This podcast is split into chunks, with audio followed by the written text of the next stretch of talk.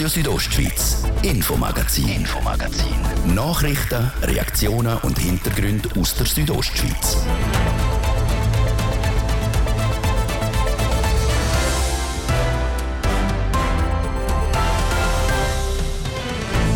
Teil 1 von unserem heutigen Infomagazin hat der Schwerpunkt Energie. Unter anderem haben wir es von einem Angriff auf die Wasserzinsen der Bergkantone. Das mit dem Ziel, der gesamten Schweizer Bevölkerung günstigere Energie können zu bieten. Was steckt hinter dieser Forderung und was sagt der Bündner Energiedirektor? Außerdem haben wir es von den Auswirkungen der Energieknappheit auf den Holzpreis. Der Preis ist momentan deutlich über Normalniveau. Heißt es bei den Bündner Waldeigentümerinnen und Eigentümern. Ein Überblick über die Preisentwicklung und die Auswirkungen auf den Bündnerwald im Allgemeinen. Und auf über 1900 Meter über Meer soll eine neue Solaranlage entstehen. Also ohne feste Details gehen, aber wir nutzen die Sonne als Energie, die Wärme von der Sonne und dann wird das ähm, durch einen physikalischen Prozess in Gleichstrom und dann in Wechselstrom umgewandelt und am Schluss ins Netz eingespeisen. Die Anlage von 550 Meter Länge kann 160 Haushalte versorgen. Wir haben uns heute vor Ort ein Bild gemacht. Das ist das Infomagazin bei Radio Südostschweiz. Im Studio ist Seraina Zinsli. Einen guten Abend.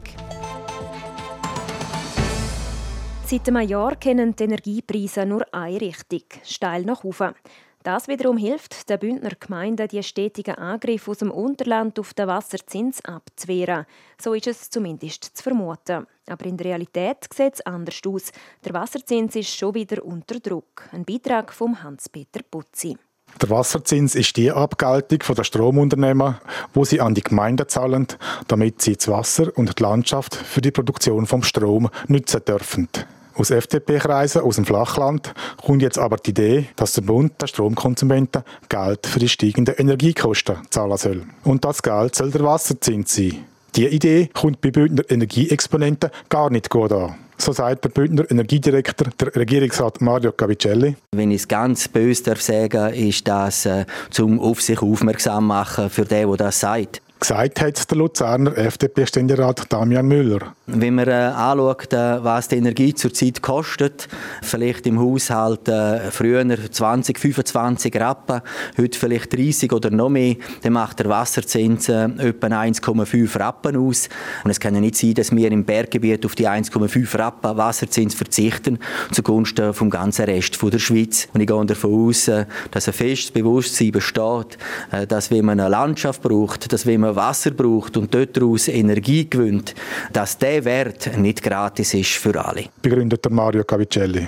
Ähnlich tönt es beim Andi Kollecker, wo ein Beratungsbüro für Energieprojekte führt. Ja, für mich ist es eigentlich auch unverständlich, aber in der Politik ist nicht alles immer so rational. Und da kann ich mir durchaus vorstellen, dass das auch eine politische Note ist, wo, wo soll Aufmerksamkeit erregen soll. Und dass die Schweizer Firmen, vor allem im Ausland, Kraftwerke bauen, hat auch nichts mit dem Wasserzins zu tun. Es wird keins in der Schweiz nicht gebaut wegen dem Wasserzins. Also das ist eine vernachlässigbare Größe. Darum äh, ist es unverständlich, dass die Ressourcen, die man braucht, nicht angemessen abgeholten wird. Also unverständlich, dass der Angriff so oft äh, die Wasserzinsen immer noch stattfindet.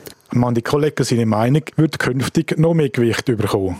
Im November soll Arden Not Karl als Präsident der Interessensgemeinschaft der Bündner Wasserkraftgemeinden ablösen. Ich finde es eine sehr wichtige Aufgabe und äh, hätte das Gefühl, dass ich dort etwas dazu beitragen könnte, um das, was der Not Karl in wirklich langjähriger und sehr intensiver und ähm, auch mit viel Herzblut geleisteter Arbeit könnte weiterführen ich denke, dass ich von meinem Background, von meinem Werdegang und der Erfahrung, die ich mitbringe, da etwas könnte dazu beitragen, um die angemessene Abgeltung der Ressourcen Wasser auch weiterhin zu verteidigen. Der Andi Kollegger ist Elektroingenieur und früher auch in Kaderpositionen bei mehreren Bündner Energieunternehmen tätig gewesen. Und zum Schluss nochmal kurz zurück zu den hohen Energiekosten. In anderen Ländern wird wegen denen der private Haushalt bereits unter die Arme gegriffen.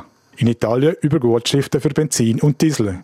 In Deutschland mit billigeren Zugbillett. Von so Aktionen haltet der Regierungsrat Mario Cavicelli aber nicht. Solange so etwas nicht wirklich sozialpolitisch notwendig ist, halte ich das für falsch.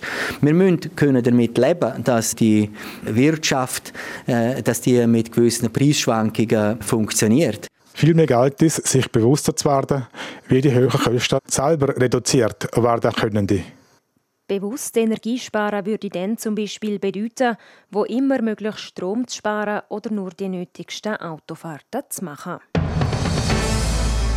Von den Energiekosten wechseln wir zu der Energieknappheit, weil wegen dem Krieg in der Ukraine könnten Strom, Gas und Öl bald knapp werden. Damit die Wohnung oder das Haus im Winter nicht kalt bleibt, kaufen viele Leute jetzt schon Holz. Die Manuela Meuli darüber, was für Auswirkungen das auf den Bündner Wald hat. Holz zum Heizen ist gefragter denn je. Fast wie das WC-Papier während der Corona-Krise wird jetzt Holz gekauft. Der Grund ist die möglicherweise bevorstehende Energieknappheit. Auch hier in Graubünden kennt man das Phänomen, wie Silke Schweizer sagt. Sie ist Geschäftsführerin von Selva am Verband der Bündner Waldeigentümer. Man merkt jetzt überall schon, dass der Ran auf Energieholz größer wird. Viele Privatleute, die noch einen Holzofen haben, versorgen sich jetzt ganz extrem mit Brennholz, also haben Angst, dass sie nur mit Holz heizen müssen diesen Winter. Der Ran auf sogenannte Energieholz, also das zum Heizen, wirke sich positiv auf den Bündner Wald aus. Wenn mehr Nachfrage herrscht, werden nämlich auch mehr Bäume genutzt. Sprich, die Wälder werden mehr bewirtschaftet und somit pflegt. Dass es mal zu wenig Energieholz im Kanton gehen könnte, davon hat Silke Schweizer keine Angst. Aus Pflegen. Pflegen machen wir Förster aus jungen Bäumchen, die zu dicht stehen. Da müssen einige raus. Da gibt es ja auch Potenzial für Energieholz. Und das ist bisher zu wenig geachtet, zu wenig gezahlt und zu wenig genutzt worden. Also da gibt es schon noch Potenzial. Die Bündner Wälder haben also genug Holz für die aktuell hohe Nachfrage und profitieren sogar davon. Daran hat aber nicht nur Einfluss auf die Waldpflege, sondern auch auf den Holzpreis. Der Preis ist momentan deutlich über Normalniveau. Dieses Jahr bisher ist er auch noch mal deutlich gestiegen. Man muss aber dazu sagen, dass die zwei Jahre vorher der Holzpreis so niedrig wie schon lange nicht mehr war. Es zeige sich aber jetzt schon wieder eine Tendenz, dass der Preis sinke. Die Energiekrise ist ja nur ein Teil vom Baum. Also ich sage jetzt mal, der energieverwertbare Teil vom Baum, das sind die Äste und der Gipfel. Aber ein Großteil vom Baum, wir sagen mindestens die Hälfte oder zwei Drittel von dem Baum soll ja in den Bausektor. Und der Bausektor stoppt momentan an manchen Stellen, weil andere Stoffe, die für den Bau benutzt und gebraucht werden, nicht lieferbar sind. Weil weg der Lieferengpässe nicht gebaut werden kann, sind die Holzpreise also trotz hoher Nachfrage wieder am Sinken. Das Manuela Meuli über die Auswirkungen der Energieknappheit auf den Wald und die Holzpreise. Wir bleiben bei der Energieknappheit. Um dieser entgegenzuwirken, ist eine Möglichkeit, lokal Strom zu produzieren. Zum Beispiel mit Anlagen, die Energie mit Wasser, Luft oder Sonne generieren.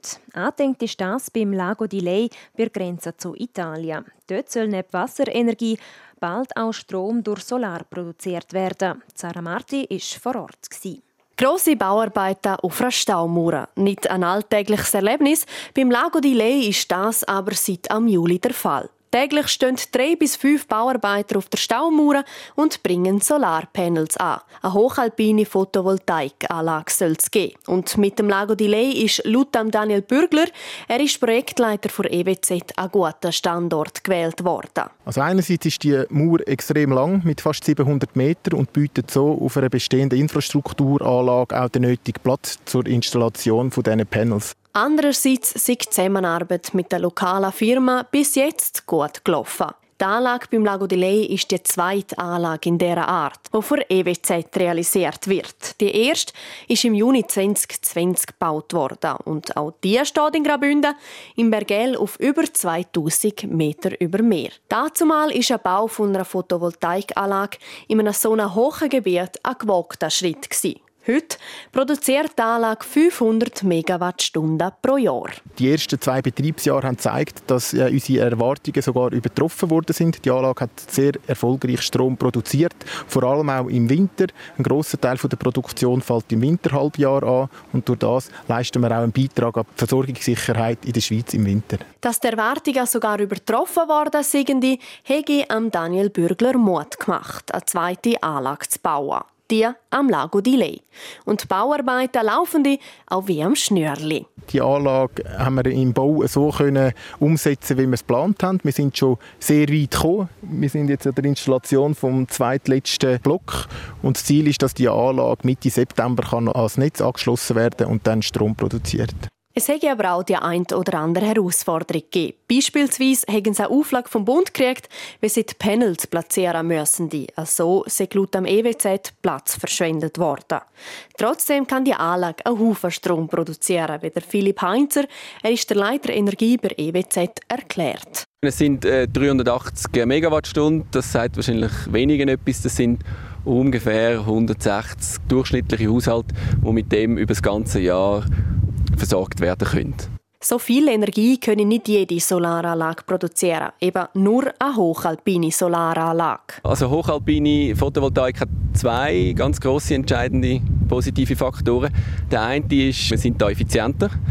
Das äh, ist einerseits, weil es schön kühl ist und die Module gerne Kälte haben. Und der andere Effekt ist, dass wir auch vom umliegenden Schnee im Winter profitieren können, weil dort die Sonnenstrahlen reflektiert werden auf Modul. Also wir sind effizienter, das ist der eine große positive Effekt. Und der andere ist, dass wir im Winter überproportional viel Strom produzieren gegenüber dem Mittelland. Also wir produzieren dann den Strom, wenn wir ihn wirklich auch brauchen. Und der Strom geht hauptsächlich auf Zürich. Teilweise bleibt die Energie aber auch in Graubünden. Das liegt am sogenannten Bürgermodell, wie der Philipp Heinzer erklärt. Das können Sie sich so vorstellen, dass unsere Endkundinnen und Kunden, und eben also nicht nur die Stadt Zürich, sondern auch die, die wir im Kanton Graubünden beliefern dürfen, die können sich da quadratmeterweise die Module einmalig kaufen und profitieren dann nach 20 Jahren lang von dem Strom, der da produziert wird. Also sprich, der wird dann von der Rechnung jeweils abgezogen, der Strom, der da produziert worden ist. Der grösste Teil ist auch schon verkauft worden. Durch das erworbene Geld können wir auch zu einem gewissen Teil die Kosten der Anlage, die 800.000 Franken kostet, tragen. Zusätzlich unterstützen auch der Bund und der Kanton Graubünden das Projekt Lago di Lei mit einem guten Fünftel der Kosten. Das ist der Beitrag zur neuen Solaranlage, die beim Lago di Lei gebaut wird. Geplant ist, dass im September das erste Mal Strom über Solarpanels abzapft wird.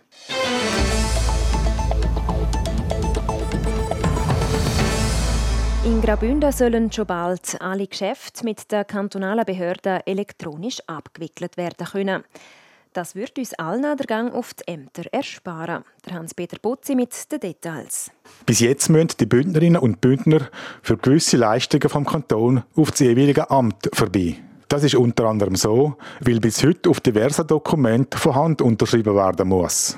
Und die Dokumente müssen persönlich auf dem Amt abgegeben werden. Zudem stellen sich heute jeweils weitere Fragen, wie der Regierungsrat Peter Bayer sagt. Es stellt sich wenn man auf dem elektronischen Weg verkehrt, immer die Frage von Datensicherheit, von Zugang, auch wie kann man Kosten allenfalls einziehen, wer ist überhaupt berechtigt.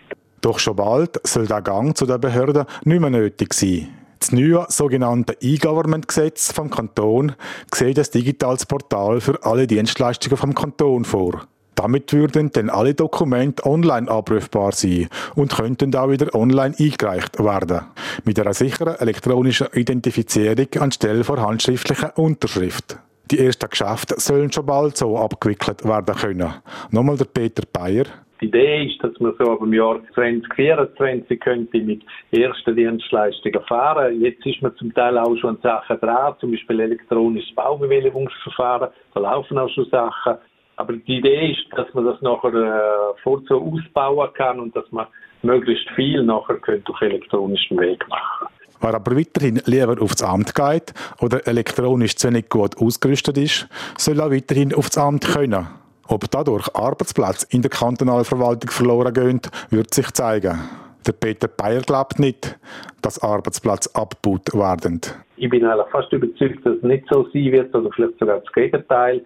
Weil erstens müssen das System gepflegt werden, sie müssen weiterentwickelt werden. Es gibt Fragen, es gibt neue technische Herausforderungen, es gibt neue Anforderungen oder Ansprüche, die die Bürgerinnen und Bürger haben. Und für das braucht es am Schluss gleich immer Leute im Hintergrund, die das betreuen, die das pflegen, die es auch entwickeln, die neue Zugänge schaffen, die neue Programme machen. Darum gehe ich davon aus, es gibt vielleicht eine Veränderung in den Berufsbildern, in den Anforderungen, aber es gibt nicht weniger Arbeitsplätze. Das Gesetz wird am nächsten Montag in die Vernehmlassung geschickt und die dauert dann bis Mitte November. Das der Beitrag von Hans-Peter Putzi zum Entwurf vom neuen Gesetz über den elektronischen Verkehr mit den Kantonsbehörden. Das ist Radio Südostschweiz mit dem Infomagazin.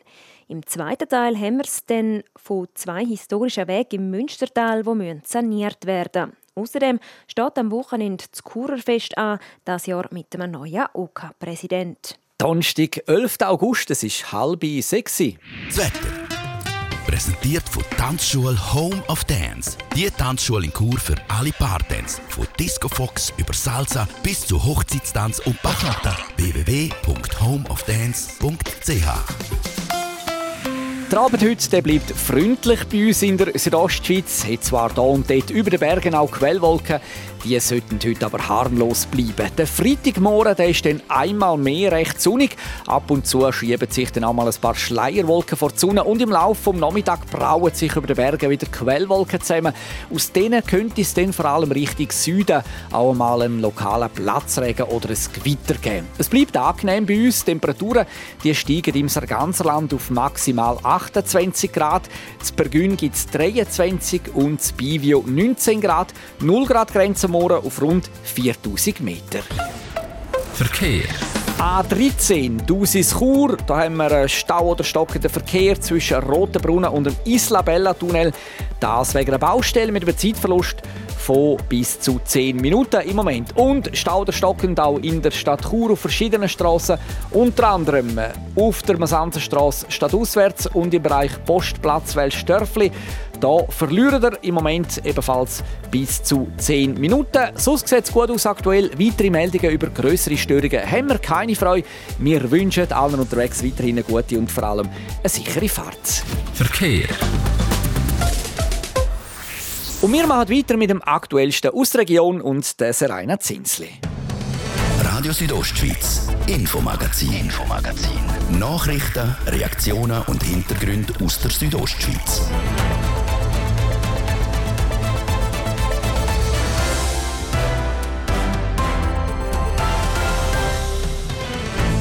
Zwei besondere Wege im Münstertal müssen saniert werden. Besonders sind die Wege darum, weil sie von historischer Bedeutung sind. Auf so Wegen ist halt Kulturgeschichte oder auch Kulturlandschaft noch sehr gut ablesbar. Also man sieht, wie man früher die Landschaft genutzt hat.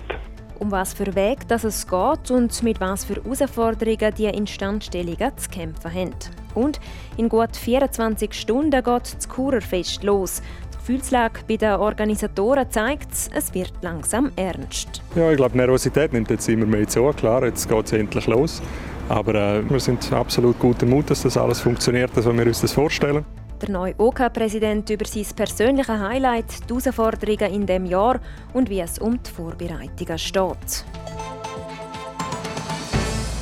Im Münstertal werden im Rahmen von einem Projekt gerade zwei historische Verkehrswege saniert. Dabei handelt es sich um zwei kulturgeschichtlich bedeutende Wege. Welche Wege das, das sind, das hat Nadia Guetsch, der Yves Schweizer vor Biosphäre Walmüsteier gefragt. Es ist einerseits ein Weg zwischen Pont-Lü und Lüsei. Das ist ein Weg von lokaler Bedeutung, der aber durch eine Landschaftskammer durchführt, die noch sehr ursprünglich ist, noch terrassiert ist äh, eigentlich der alte Weg vom Tal nach Lü. Und der zweite Weg ist ein alter Militärweg aus dem Ersten Weltkrieg zwischen Umbreilpass und Dreisprachenspitze. Und das ist ein Weg von nationaler Bedeutung und Bedeutung, die kommt stand aus einem Inventar, wo der Bund gemacht hat, äh, wo die Wege eigentlich klassiert worden sind. Das heißt, die Bedeutung oder die Wichtigkeit von diesen Wegen, die ist in dem Sinn ja sogar festgehalten. Das ist so. Also die Wege, die sind ähm, aufgenommen worden. Man hat geschaut, ob dort noch historische Substanz vorhanden ist. Und man hat das auch in einen Kontext gestellt, in einen geschichtlichen. Und auf so Wegen ist halt Kulturgeschichte oder auch Kulturlandschaft noch sehr gut ablesbar. Also man sieht, wie man früher die Landschaft genutzt hat. Und das ist jetzt auch der Grund, dass man die wieder will instand stellen Oder was, was ist schlussendlich das Ziel von dem Projekt? Also die Wege haben einfach aufgrund von der Bauweise und eben weil sie in der Landschaft sehr gut ablesbar sind, einen hohen Erlebniswert auch. Einerseits geht es darum, das Kulturgut zu erhalten. Die, die Wege ähm, die sind am, ja, Zerfall ausgesetzt. Und andererseits geht es darum, auch die Wege touristisch in Wert zu setzen. Der eine Weg zwischen Pontlü und Lüsei, der dient eigentlich auch der Entflechtung. Also man wird zukünftig Wanderer auf dem historischen Weg leiten und Mountainbiker auf dem bestehenden Wanderweg. Und der Weg zwischen Umbreilbass und Dreisprachenspitz, das ist ein Weg, wo wo auch ein militärhistorischer Wanderweg ist. Ein Verein aus dem Walmistein hat Geschichte rund um, den, um das Gebiet, um den Umbreilpass umfassend aufgearbeitet. Und auf dem Weg ist das eben sehr gut erlebbar. Also es geht wirklich darum, einerseits das Kulturgut zu erhalten und da braucht es wirklich bauliche Massnahmen und andererseits auch der Erlebniswert auf diesen Weg zu erhalten, also dass die weiterhin begehbar sind. Ihr habt geschrieben, es ist eine sehr aufwendige Instandstellungsarbeit. Was heißt das konkret? Also wie schlecht steht es denn aktuell um die beiden Wege? Also der eine Weg, der hat sehr hohe Stützmauern in Trockenmauerbauweise. Und äh, die Mauern sind über Jahrzehnte oder Jahrhunderte, muss man eigentlich sagen, ähm, gestanden und, und haben einfach einen Zustand erreicht, wo, wo sie einstürzen und wo der Weg nicht mehr begehbar ist. Das ist beim einen Objekt der Fall. Und die Mauern hat man jetzt wieder instand gestellt in der ersten Etappe. Und beim anderen Weg ist es so, dass das fließendes Wasser auf dem Weg ist, also sehr viele Querabschläge, die das Wasser aus dem Weg rausleiten, sind, sind kaputt, sind defekt. Und ähm, gerade bei starken Niederschlägen oder in der Schneeschmelze äh, gibt es sehr starke Erosion auf dem Weg. Also die Wege sind dann auch nicht mehr gut begehbar. Kommt dazu, dass der Weg beim Umbreilpass natürlich sehr hoch ist. Also der ist von 2500 Meter bis fast auf 3000 Meter rauf. Und das sind sehr aufwendige Baustellen. Ein Punkt, den wir diesbezüglich auch noch ansprechen müssen. Wir haben es ganz eingangs gesagt, ähm, es sind historische Verkehrswege, die jetzt hier in dem Sinn saniert werden. Was, was heißt das für die Arbeiten? Ähm, ich nehme an, das braucht Fachpersonen, die da auch beizogen werden für diese Instandstellung? Auch. Also einerseits heißt es, dass die Leute, die die Arbeiten ausführen, ein, ein besonderes handwerkliches Geschick brauchen. Die brauchen ein Gespür für, für das Objekt und ja, die, die, die führen auch Musterabschnitte aus, wo man dann schaut, ob das den denkmalpflegerischen Ansprüchen genügt. Und wir haben von Seiten Biosphäre Walmisteier äh, eine Begleitperson beizogen, wo, wo ein ausgewiesener Experte ist für historische Verkehrswege, wo die Musterabschnitte begutachtet und im Austausch eigentlich mit den Arbeitern auf Platz auch, auch Lösungen diskutiert, ähm, probiert gute Umsetzungen zu finden und, und wo man sich gegenseitig eigentlich annähert, bis klar ist, wie man die Wege soll instand stellen das der Yves Schwitzer vor Biosphäre Walmüsteier zur Instandstellung von zwei historischen Wegen in der Walmüsteier. Die Arbeiten haben diesen Sommer angefangen und dauern zwei Jahre. Kostenpunkt insgesamt 750.000 Franken.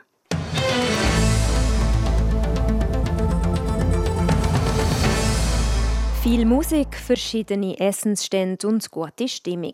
Die Bündner Hauptstadt verwandelt sich in ein grosses Festareal. Nach zwei Jahren Corona-bedingter Pause gibt es dieses Jahr wieder ein Kurerfest. Und die Pause die ist genutzt worden. Unter anderem ist das Präsidium übergeben worden. OK-Präsident ist neu der Fabio Adank. Für ihn sind es die ersten Vorbereitungen, wo er im Lied ist. Manuela Meuli. Je näher dass es am Startschuss entgegengeht, desto nervöser wird er. Der neue OK-Präsident vom Kurfest, Fabio Adank. Es ist das erste Jahr für ihn in seiner Position. Obwohl er immer nervöser wird, die Vorbereitungen laufen alle nach Plan. Bis jetzt wirklich sehr gut. Also wir haben ein super eingespieltes OK-Team. Wir sind 15 Leute, die eigentlich wirklich wie ein grosses Getriebe mit einem Haufen Zahnrädchen ineinander spielen. Und äh, muss sagen, bis jetzt wirklich keine grossen Zwischenfälle gehabt. Und doch, nach zwei Jahren Pause hätte er im Vorfeld mit Stolperstein gerechnet. Alle sind aber nicht eingetroffen. Also am Anfang haben wir gedacht, dass die grösste Herausforderung sein wird, dass wir wieder alle Vereine zusammenkriegen, dass wir auch wirklich alle Plätze zu füllen kommen. Wir haben nicht recht gewusst, zwei Jahre ist eine lange Zeit, eine lange Pause. Gerade das Vereinsleben ist auch nicht immer einfach. Aber äh, da sind wir völlig überrascht gewesen, dass wir eigentlich mit dem Anmeldefenster aufgemacht haben und ziemlich sofort ausgebucht sind. Viel mit alten Gesichtern, die schon viele Jahre dabei sind. Äh, und die grosse Herausforderung ist halt vor allem, nicht zu wissen, wie können wir starten, wird es dieses Jahr etwas, gibt es Auflagen, gibt es keine Auflagen. Und das sind halt Sachen, die immer sehr kurzfristig entschieden werden. Auflagen für das Jahr gibt es keine spezielle. So läuft für die ganz persönliche Premiere von Fabio Adank alles nach Plan. Und auch während dem Fest selber hofft er, dass es gleich weitergeht. Ein Worst-Case-Szenario hat er trotzdem im Kopf. Ich glaube, die Sachen, die uns immer am meisten äh, zu beißen gehen, sind äh, Sicherheitssachen. Falls irgendetwas wäre, sei es ein Zwischenfall, ein gesundheitlicher Zwischenfall, äh, eine allzu große Menschenansammlung an einem Ort, wo man dann vielleicht eine Panik haben oder so Sachen. Das sind sicher die Sachen, die uns am, am meisten im Fokus stehen. Ja. Aber zu fest an das, was alles schiefgehen könnte, will er nicht denken. So freut er sich vor allem auf Eis. Ich selber bin so ein bisschen der, soll ich sagen, der, der äh, Herrscher von der, von der Newcomer-Bühne. Das ist für mich so ein bisschen etwas, was ich unbedingt wieder aktivieren wollte. Ich kenne es aus den vergangenen Jahren. Es war einmal eine Zeit lang Pause, gewesen, dass wir die wieder machen auf dem ganzen Platz und bin froh, dass wir einen Sponsor gefunden haben, der das unterstützt, dass wir das auch auf die Beine stellen können. So gibt es in diesem Jahr ein Kurfest mit gerade ein paar Neuerungen. Neben der Newcomer-Bühne sind das der Festbändel, wo automatisch auch ein Lotterielos ist, und das Abfallkonzept, wo ein Depot in Form von einem Chateau verlangt wird. Das Kurfest das startet morgen Abend ab der 6 und geht bis am Sonntagnachmittag am 4 Sport. Präsentiert von der Klinik Valenz. Ihre Partner für Rehabilitation mit Weitblick auch noch Sportumfeld. An der Standort Valenz, Wallerstadt Berg, Walzenhausen, Geis, Chur und St. Gallen. Im Sport geht es um einen Fußballtrainer, der immer mal wieder Pech hat, Hans-Peter Butzi. Ja, er ist wohl der Pechvogel unter den Nationaltrainer. Der Wahid Halilhodžić hat sich zum vierten Mal wieder an Nazi für eine WM qualifiziert. Und zum dritten Mal ist er vor der WM abgesetzt worden. Das Mal hat Marokko der Bosnier entlassen. Ihm ist das schwache Abschneiden von Marokko am Afrika Cup und auch ein Streit mit dem Starspieler Hakim Ziyech zum Verhängnis geworden. Vorher ist der Halil Hocic schon 2010 in der Elfenbeinküste und 2018 in Japan entlassen worden. Einzig 2014 hat er eine Mannschaft, Algerien, auch an der WM führen dürfen. In der Schweiz. Heute ist Europacup Fußballabend. Der FC Basel trifft daheim auf Brøndby Kopenhagen. Das Zielspiel hat der FCB mit 0 zu 1 verloren. Der FC Zürich tritt auch daheim gegen Linfield Belfast an. IB Bern in der Conference League ebenfalls daheim gegen Kuopio aus Finnland. Sowohl Zürich wie auch IB haben das Hinspiel mit 0-2 gewonnen, auswärts. Der FC Lugano aber steht in der Conference League vor dem Out. Die Tessiner haben daheim gegen Hapoel Beersheba 0-2 verloren. Das Rückspiel findet dann in Netanya statt. Und noch kurz zur Leichtathletik. Die Eile del Ponte verzichtet auf einen Einzelstart an der Europameisterschaft in München. Die Tessiner Sprinterin fühlt sich nicht gut genug in Form um dort eine gute Leistung zu zeigen. Sport. Präsentiert von der Klinik Valenz. Ihre Partner für Rehabilitation mit Weitblick auch noch Sportumfeld. An der Standort Valenz, Wallerstadt Berg, Walzenhausen, Geis, Chur und St. Gallen. So viel für heute. Das Infomagazin gibt es vom Montag bis Freitag jeden Abend ab dem Viertel ab 5 Uhr hier bei Radio Südostschweiz. Auch jederzeit im Internet unter südostschweiz.ch Sendungen zum Nachlesen und auch als Podcast zum Abonnieren. Am Mikrofon war Zeraina Zinsli. Danke fürs Interesse und einen schönen Abend. Radio Südostschweiz, Infomagazin, Infomagazin. Nachrichten, Reaktionen und Hintergründe aus der Südostschweiz.